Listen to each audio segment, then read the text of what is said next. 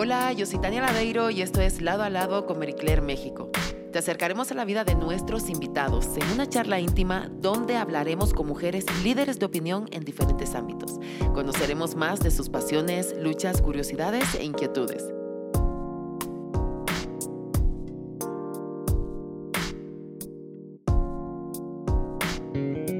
En el podcast de hoy tenemos a una gran actriz mexicana en este podcast de la revista Mary Claire Lado a Lado, que de verdad es un gusto tenerla hoy con nosotros. Erendira Ibarra, hola, ¿cómo estás? Ay, muy feliz, muy feliz de estar aquí, muy feliz de todo lo que viene y, y gracias por el espacio. Vamos a estar hablando de muchísimas cosas, así que de verdad, déjame decirte que eres una gran inspiración, no solamente por la carrera que has consolidado, sino también porque eres eh, el apoyo a los derechos humanos, feminista, activista, pero me encantaría saber si desde chiquita eras así. Híjole, sí. Yo nací en una casa donde como que la necesidad y la búsqueda de la justicia nos definía. Mi papá fue corresponsal de guerra 12 años. Este, se fue cuando yo estaba muy chica y mi mamá siempre como que me dio a entender que mi papá estaba luchando por las personas que no tenían voz, ¿no? Y entonces para mí eso era como estaba muy presente en mi vida desde muy pequeña. Em, a los, yo tenía más o menos 11, 12 años cuando pasó la matanza de Acteal en Chiapas y fue mi primera marcha. Y al ir a mi primera marcha a esa edad tan, tan chica y, y con tanta conciencia de pues de, de, clase, de género, de privilegio, de raza, o sea, tenía como fue, un despertar muy fuerte que me hizo entender eh, la base en la que me educaron, que es sentir en lo más hondo cualquier injusticia en cualquier parte del mundo como si fuera propia que es una frase del, Che Guevara, pero que, literal era la forma en la que se manejaba mi, casa, ¿no? O sea, teníamos como muy claro que la empatía y, y, la búsqueda de la justicia eran de las cosas más importantes como, como familia y pues yo me contagié más que todas mis hermanas y mis hermanos. Sí, qué valor tan importante te enseñaron desde tan chiquita, ¿no? Esa educación que, que, que uno se queda para toda la vida, ¿verdad? Y cómo luego uno también a lo largo de su vida también quiere mostrar y apoyar a todas estas causas, como te hemos podido ver en tu Instagram. Siempre estás eh, aprendiendo sobre temas como violencia femenina, mujeres eh, migrantes, hablando, enseñándonos. Pues creo que, mira, las redes sociales para mí tienen una connotación un poco negativa. A mí me cuestan trabajo, ¿no? O sea, esta, esta, esta onda del mundo influencer me cuesta mucho trabajo. Venderles, volverme un producto, venderles productos constantemente a mis seguidoras y a mis seguidores, me causa como eh, siento que estoy vendiendo un pedacito de mi alma y que les estoy forzando a consumir productos que yo no consumo. Entonces, buscando alejarme de eso, traté de como que también dar el espacio a las personas que realmente lo necesitan. Y creo que es algo que, que necesitaríamos hacer todos, porque al fin del día, pues qué padre que tenemos redes sociales y podemos compartir que estamos desayunando, pero qué más poderoso sería compartir qué nos está pasando o qué está pasando en nuestro país y cómo podemos mejorarlo o en el mundo en general. Entonces, para mí mis redes, y lo saben las organizaciones con las que trabajo, como el Centro de Derechos Humanos de las Mujeres de Chihuahua, como la colectiva Crianza Feminista, como todas las organizaciones y grupos con los que estoy, que en realidad mi plataforma es suya y, eso es, me llena más que estar subiendo selfies o comerciales de marcas, ¿no? Sí, totalmente. Y se nota porque de verdad eres una gran inspiración que, como tú bien dices, las redes sociales se puede utilizar y más cuando uno tiene eh, voz o influencia, pues para apoyar ¿no? A todas estas eh, organizaciones que, como tú bien dices, le puedes, eh, hasta con un pequeño granito de arena, si lo hacemos entre todos, puede puede haber un gran cambio, ¿verdad? Claro, y es nada más el generar conciencia, cuando un poco como en este mundo de doble A que dicen así de no puedes cambiar algo hasta que lo identifiques, o sea, no puedes decir, no puedes sanar tu alcoholismo si no te aceptas como alcohólico primero, ¿no? Este, pues no podemos cambiar el país en el que vivimos si no identificamos las causas y los problemas estructurales y sistemáticos que, necesitamos cambiar. Entonces, eh, eh, el crear conciencia es una de las cosas más valiosas del mundo. A veces la gente dice, es que no quiero que mi mi timeline esté tan lleno de cosas tristes y es así de, pues no son cosas tristes, o sea, si, si te fijas... Eh, es la realidad. Cuando hablamos de, de, la Sierra de Guerrero, cuando hice hace poco un, una intervención sobre la autodeterminación de los pueblos indígenas sí. en la meseta purépecha, todas esas cosas en realidad son historias de lucha y son historias positivas, porque son historias de, de gente que se ha dado cuenta del problema y que ha luchado por, sol, por solucionar una situación muy compleja y al contrario, en vez de hablar de, ay, qué mal está la sierra o qué mal está esto, es qué, qué chingón está la lucha de esta gente y, hay que valorarles y, y darles el espacio porque ahorita que todo el mundo anda muy emocionado con el cambio climático y quieren ser activistas del cambio climático, yo digo, ok, qué chingón, hay activistas del medio ambiente, sobre todo en las comunidades indígenas, que llevan mucho tiempo luchando y que nadie les voltea a ver. Entonces, te interesa tanto el cambio climático, este, genera la plataforma para que los activistas que llevan tanto tiempo luchando tengan una voz y una imagen ante sí. los demás, ¿no? Entonces, siento que es como muy valioso y es una oportunidad que no podemos soltar. Como antes nombrabas también, eh, fíjate que es una pregunta que te quería hacer y es, según tú, ¿cuál sería la mejor versión de tu país? Una pregunta con muchos layers, con mucha complejidad. este, pues para mí sería un, un país que, que, fuera más allá como de, de la palabra, así que, que realmente hubiera como cambios estructurales que acompañaran como esta visibilidad, porque siento que ahorita mucha, muchas empresas y el gobierno y todo el mundo se está pintando de, de los colores de los movimientos sociales, diciendo, sí, somos antirracistas, sí, somos feministas, sí, somos tal, pero a la hora de la hora, en los cambios legislativos, en, en los cambios estructurales necesarios para sostener realmente un cambio. Este, no están sucediendo esos, eh, esos cambios. Entonces ahí siento que falta mucho, falta mucha congruencia por parte no solo de los políticos, falta congruencia por parte también de los ciudadanos. Este, para mí, un país, el, mejor versión de, la mejor versión de México sería un país donde no hubiera feminicidios al grado que tenemos tenemos ahora de 11 feminicidios al día. Este, un país que respeta a sus mujeres, a sus mujeres indígenas, a sus mujeres trans. Un país que donde tenemos el derecho a una vida libre de violencia, que es algo que debe de ser el derecho de todas las personas.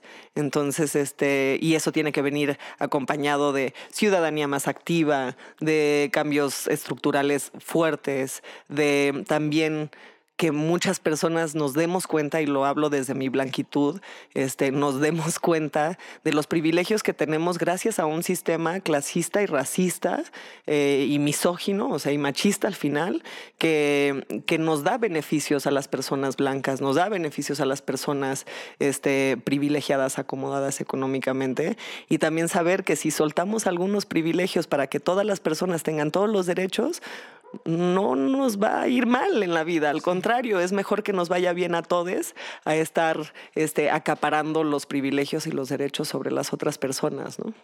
Sí, porque muchas veces como muy fácil decir justamente como tú dices, no, no, antirracismo, no, el, el clasismo, tantas cosas, pero realmente ¿no? Luego claro. estamos todos... Eh... La banda se puede poner una playera de Black Lives Matter, pero si no hace un análisis en su corazón sobre el racismo interiorizado que tenemos todas las personas, todas las personas que crecemos en este sistema, no solo el sistema patriarcal, sino capitalista, en, en, muchos sentidos, este, pues evidentemente nunca vamos a poder cambiar realmente la forma en la que vemos el mundo, la forma en la que, en la, la forma en la que está el mundo necesitamos hacer una chamba muy fuerte de autocrítica y pues el gobierno federal también le urge autocrítica. Ahí les vamos a mandar unas pastillitas de, de, espejo para ver si ahora lo levantan en algún momento y pues para un poco la simulación. No, es impresionante cada palabra que sale de tu boca, cómo no puedo parar, ¿no? De, de, de, de asimilar y todo lo que estás diciendo porque es una verdad realmente. Y creo que le vamos a mandar como este podcast, ¿no? Donde muchas veces uno como no sabe cómo decirlo, cómo explicarlo y de, lo estás diciendo de una manera impresionante, donde de verdad por eso siempre te digo que eres una gran inspiración. Ay, muchas gracias. Y como bien dices también, las decisiones que tomamos repercuten en lo que somos. Entonces, ¿cuál ha sido para ti la decisión más importante que has tomado en tu vida? Creo que la decisión más importante que he tomado en mi vida, y lo hablo de hecho en el foro de Decididas, que, que lo pueden buscar en, en, las páginas de Decididas, que es una, una organización, bueno, una plataforma que organizó Bárbara Redondo, mi socia, eh, decidí estar viva. O sea, decidí vivir. Yo soy una mujer que pues desde muy pequeña fui diagnosticada con depresión, he luchado toda mi vida con problemas de salud mental y creo que me acostumbré mucho tiempo de mi vida por muchas circunstancias que me sucedieron, incluyendo abuso sexual, este, a matarme diario, eh, desde maltratarme emocionalmente, mentalmente, este, físicamente. Y hubo un momento en mi vida donde decidí ya, decidí ya ¿Qué cambiar. Fue lo que que ya dijera, hasta aquí llego, ya, ya se acabó. Me cansé, tuve un hijo y me cansé de estar mal. Y ver a mi hijo y querer inspirarlo a vivir una vida con plenitud desde mi tristeza, pues era imposible. Entonces, no, no estoy, ya también redirigí mi energía, o sea, ya no estoy en esta búsqueda por la felicidad, ya entendí que la felicidad es momentánea. Lo más importante en la vida de las personas es la calma. Y si yo puedo lograr esa calma y esa tranquilidad y esa paz, entonces voy a gozar de la felicidad, voy a gozar hasta de los momentos difíciles en vez de sufrirlos. Este, entonces para mí fue muy importante y fue muy confrontativo porque mi maternidad no es, mi hijo es neurodiverso, tiene autismo no verbal y, y eso es muy confrontativo como mamá y como pues persona que está criando, punto, ¿no?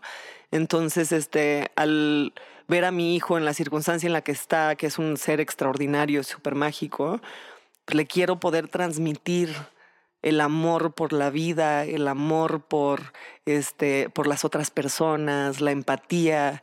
Y pues no puedes ser empática desde el dolor, porque entonces estás sufriendo el dolor de las demás personas y el sufrimiento es opcional. Entonces, mi opción fue dejar de sufrir y empezar a vivir. No digo que soy la experta y que voy súper bien y todos los días me levanto y voy y hago ejercicio y tal. No, no es así. Pero todos los días decido vivir. Sí. Y eso es lo más importante. Y no solo vivir, pero dejar de vivir como en, en autopilot, en, en, piloto automático. O sea, no solo despertarse, tomar una foto del desayuno para el Instagram, ¿sabes? O sea, sino realmente despertarse, respirar, decir, ok, aquí estoy, estoy presente, ¿qué es lo que quiero para hoy? Ponerme como, ponerme metas, no metas en este aspecto como de ambición, sino metas en, de, construir buenos hábitos para disfrutar más la vida. De construir buenos hábitos para sanar el dolor y las heridas. Este, un amigo acaba de subir una frase que me encantó que decía, este, mi piel está suave, tan suave por mis cicatrices que ahora empezó a latir estrellas, ¿no? Oh, y es un poco como yo me siento, o sea, no voy a negar mis heridas. Este, evidentemente todas las personas tenemos una revolución interna que estamos viviendo. Nunca sabemos quién está pasando por un momento difícil porque los filtros de Instagram son muy poderosos. Entonces, juzgamos mucho a la gente, ay, no puede estar sufriendo tanto, ay, tampoco le va mal, ay, en la vida no le va mal. Pues sabemos personas que nos está yendo increíble en la vida y aún así... El Cuando uno cierra la puerta de la casa, solamente uno sabe lo que pasa. Exacto. Entonces, como que es mi vida ahorita es vivir, construir hábitos sanadores, construir este, una empatía desde un espacio más de vamos a sanar juntos que, ay, me duele lo que está viviendo ella, ay, me duele lo que está viviendo él, me duele lo que está viviendo ella. O sea, ya, no, no, siento el dolor de las demás personas, lo comparto, quiero que las personas sepan que no están solas, pero ya no cargo el dolor como sufrimiento. Sí. ¿No? Es impresionante lo que estás diciendo porque la vida son altibajos. O sea, uno realmente es cuando decide, como bien dices tú, la calma, ¿no? Como calmar la mente. Es tan difícil muchas veces, pero ahorita que dices también una frase que dijo un amigo tuyo, es eh, Pau Donés, lo ubicas de Jarabe de Palo. Él ah, falleció hace poquito, hará uno, dos años más o menos. Como un año, creo. Y la frase que él dejó es: vivir es urgente. Mira. Y como mamá te entiendo perfectamente porque, por ejemplo, a mí personalmente antes me, me importaba mucho qué pensaran de mí, ¿no? O sea, qué pensaran, qué pensaran. Y una vez que fui mamá, eh, soy mamá de un niño y de una niña, o sea, no hay nada más Ah. importante, ¿no? Que mostrarle eso, la seguridad, ¿no? A lo mejor, o, o la confianza, o, el- o se puede estar bien o se puede estar mal, ¿no? Pero sobre todo calmar esa mente y poder vivir de una manera En paz, en paz. en paz, para generar paz, para que nuestras crías puedan crecer en paz. Y ahí fue cuando realmente me di cuenta, o sea, calma tu mente, estate tranquila, no importa lo que piensen, ¿no? Confía. Que es súper difícil. Súper difícil. y es una Sacudir- lucha sacudirse constante. eso es una de las cosas más difíciles. O sea, es uno de los hábitos más fuertes que necesito cambiar. Siempre lo pienso cuando, no, o sea, ya hasta ahí, pues, si sube la portada de algo que no leas todos los comentarios. Sí. Respira. Ya salió, le mandaste amor, está ahí en el universo el amor que se le entregó, el equipo le puso todo el amor posible. Ya los comentarios ya no importan. Lo que importa es la paz que genera el hecho de que agarraste el espacio, lo di- diste todo y entregaste tu corazón. Totalmente de acuerdo, porque bien dices, ¿no? Uno nunca sabe la lucha que tiene o cómo ha llegado hasta ahí, ¿no? O los no que ha podido conseguir hasta que por fin le dicen un sí. Solamente uno sabe, ¿no? Sí. Así es, totalmente. La verdad estoy sin palabras, justamente estoy como cambiando y escuchando absolutamente todo. Pero hablando de los hijos, como feminista también, Eréndira, y mamá de un niño, ¿cuáles crees que son los valores más importantes a la hora de educar? Para mí lo más importante, porque el momento que me dijeron que yo iba a tener un niño, tengo que admitir que mi corazón, por un lado, y tristemente, pues se alegró porque sentí que por fin no iba como mi, si hubiera tenido una hija, hubiera sentido un poco de miedo por lo que puede llegar a vivir, porque todavía pues todos los traumas que, que cargamos es, es muy fuerte como liberar eso. Pero luego me entró una necesidad de decir, ok, ahora estoy, estoy criando un hombre. Entonces, lo más importante para mí es que mi hijo sea una persona que, mm, bueno, que ahorita se identifica como hombre, ¿no? Pero estoy criando un hombre, este, pero para mí lo más importante es que mi hijo sea una persona con la que todas las personas estén seguros. O sea, no me importa nada más en el mundo que Rocco respete a su prójimo, no porque es mujer, no porque es, sino porque es una persona y todas las Sí. personas se merecen respeto. Entonces tratamos mucho en la casa de no hacer esa diferencia, de no decir, este, no, cuídala porque es niña o este, no, agarra a él porque es más chiquito que tú. No, o sea, no importa la edad, no importa eh, el el género, no importa la forma en la que se identifique, lo que importa es que es una persona que se merece respeto y que Rocco sepa que él es una persona que se merece respeto. Se identifique como se identifique, se sienta como se sienta, sea como sea, él es una persona que se merece respeto. Y eso para mí es lo más importante, que él crezca con esa seguridad y también para que mañana sepa que el hogar es el lugar más seguro y si él mañana decide que se quiere identificar de otra forma, sabe que en la casa siempre se le va a respetar, no porque es niño, sino porque es persona. Exacto. Y eso para mí es lo más importante y para mí es como de los caminos para romper con esta desigualdad tan, tan fuerte que vivimos como país, como sociedad, es dejar de, de diferenciar a las Sí. personas.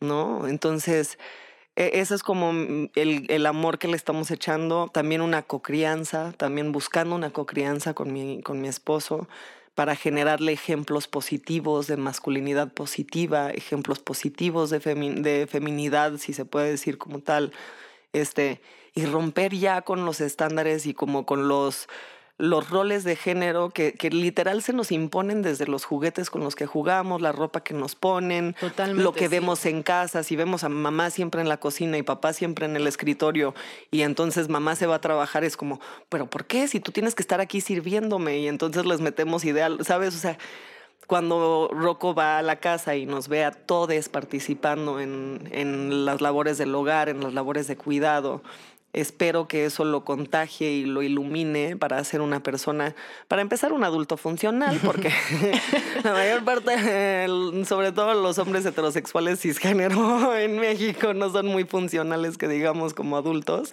este, pero también como una persona pues responsable y amoroso con su entorno, porque al fin y al cabo recoger tu plato, llevarlo tú, lavarlo tú, también es un acto de respeto y de amor hacia las demás personas. ¿No? Por supuesto, y todos pueden hacer Todos. todo. Y mira que dice, por ejemplo, ahorita lo de, como te dije antes, ¿no? Mis hijos Bruno y Valeria. Para mí es muy importante porque muchas veces uno le damos los valores eh, y la educación en casa. Y para mí yo siempre es, el rosa no se quede, niña. No, o sea, elijan los colores que quieran. Con los juguetes me pasa muchísimo. Claro. O sea, que muchas veces le digo, a mi hijo, por ejemplo, ¿no? Le encanta ver Barbie a lo mejor y Valeria me da una felicidad de saber porque es un respeto. El día de mañana para lo que cada uno quiera ver, el color que quiera elegir, lo que sea. Los y niños eso, que juegan con muñecas son padres extraordinarios. Las niñas que juegan con herramientas son mujeres preparadas, son personas Sí. preparadas para el mundo. O sea, yo me acuerdo perfecto, una vez se nos ponchó una llanta, una amiga de mí y me dijo, es que yo no sé ponchar la llanta, pues a mí nunca me dejaron jugar. Yo así de, que cómo nos castraron, es como los chavos, ¿no? Lo dice así de, no, es que yo no sé cocinar porque a mí nunca, siempre me cocinaron, nunca, nunca aprendí a cocinar.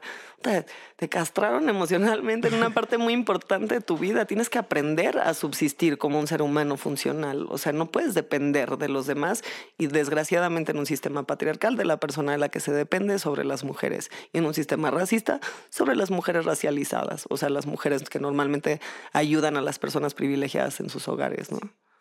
Parece que ya está viendo ese cambio, ¿no? Sí, poco a poco, pero bueno, eh, ahorita estamos en como que el auge de la visibilidad, pero como dije antes, la visibilidad sin cambios estructurales es performativa.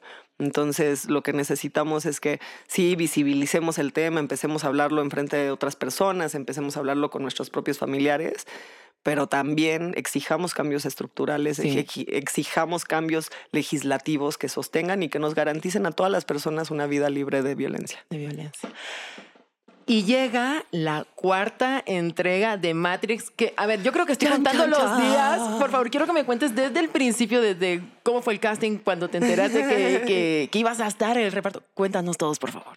Pues tuve la, la bendición y el privilegio de, de haberme quedado en la serie de Sense8 hace seis años. Soy fan, muy fan. O sea, todavía no la supero. Yo es impresionante. muy fan de Sense8.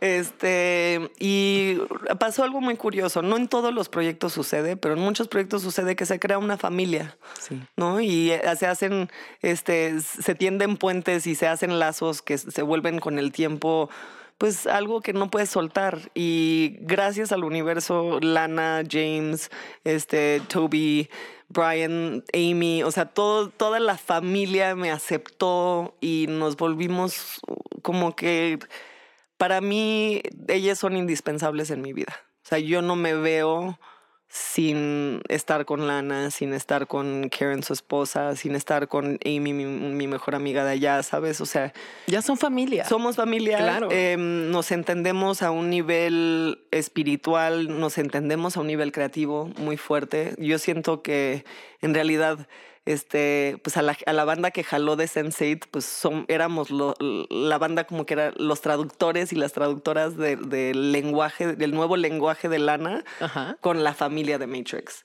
Pero este, para regresar un poco, pues Lana, estábamos en la boda de Marc Jacobs en Nueva York, porque Marc Jacobs sale en, este, en Sense8. ¡Qué emoción! y justo en, en Sense8, cuando fue Mark, eh, Lana me pidió así de, oye, échales un ojo, ayuda a que él y Charlie pues, se puedan aprender sus líneas, que no estén nerviosos. Y resulta que Charlie, el esposo de, de Mark, es también muy amigo, tenemos muchos amigos en común. Entonces, pues nos volvimos ahí como parte de la familia. Nos invitan a su boda a Nueva York, nos vamos a cenar todos la noche anterior y nos avisa nuestra jefa que pues que empezó a escribir. Y no solo que empezó a escribir, sino que pues estábamos todos involu- involucrados, ¿no? Y fue así como, Wow. ¿cómo? ¿Cómo? Y de repente nos dice, Iba, es algo que a lo mejor les interesa porque creo que ya lo conocen, es un proyecto al que ya hemos hecho y todo surge, Matrix Force surge porque desgraciadamente falleció su mamá y su papá con muy poco tiempo entre uno entre el otro de un amor muy profundo. La película Matrix es el bebé del papá de Lana, o sea, es un mundo que crearon juntos. Em, entonces ella, para sanar su dolor y su duelo, se puso a escribir. Y salió esta hermosa película extraordinaria, otra vez este pedazo de historia. Y pues cuando nos avisó, pues yo dije, eh, voy a hacer Árbol 2. y, voy a hacer el Árbol 2 más feliz y agradecida del mundo. Pero poco a poco fue evolucionando y empezaron llamadas y a decir, oye, un personaje como significativo en Matrix 4. Y yo así de, "Mm, significant. Hmm, ¿Qué significa eso? y luego nos mandaron el guion y the rest is history. O sea, eh, los personajes que tenemos, em, sobre todo mis compañeros de Sensei y yo, pues están tailor-made, están hechos a la medida. Em, mi personaje está pensado con amor hacia mí. Eh, siento que Lana me dio un apapacho enorme, me dio la oportunidad de enseñar los skills que, que se me dan, la manejada, las armas, todas las peleas. Este fue el reto más grande de mi vida físicamente, emocionalmente, porque estuve lejos de mi hijo muchos meses. Este, a la mitad de una pandemia.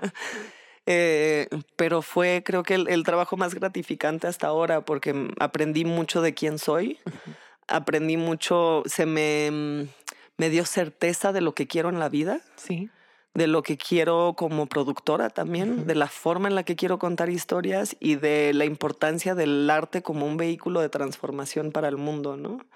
Em, ahorita durante la pandemia vimos que sin las series aprendimos que la gente sobrevive gracias a bingearse una serie, una, una película en tu momento más doloroso te puede calmar el corazón. Totalmente. Este, entonces es por ahí, mi camino es por ahí, mi camino es la lucha por la visibilidad de forma frente a cámara, pero también detrás de cámara. El set de Matrix era el, era el mundo, tú llegabas y veías a todas las personas representadas en el set, no solo frente a cámara, sino detrás de cámara.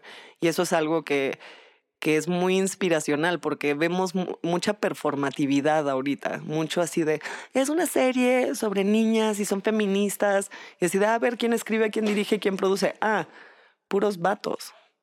¿No? Claro, obviamente lo están haciendo porque somos una fórmula que funciona. Ahorita vamos a todas las morras que quieren sentirse representadas van a darle play. Pero no se trata de eso, no se trata de ser fórmulas. Los movimientos sociales no son fórmulas. Los movimientos sociales son para cambiar las narrativas y las narrativas tienen que cambiar no utilizando los movimientos sociales, sino realmente de forma, como dije, estructural. Estructural. Entonces, este, Lana lo hizo.